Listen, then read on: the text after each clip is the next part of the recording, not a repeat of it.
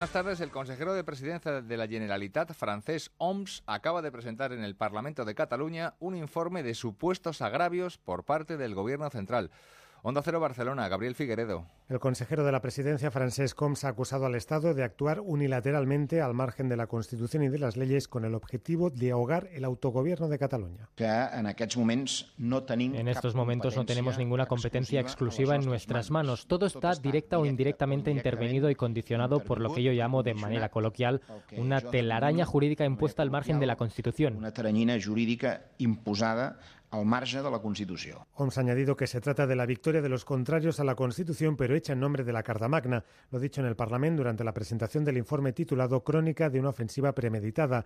El diputado del PP catalán, Santi Rodríguez, ha rebatido estas acusaciones con otro estudio en el que denuncian las mil y una mentiras del gobierno de la Generalitat. Mientras en Madrid acaba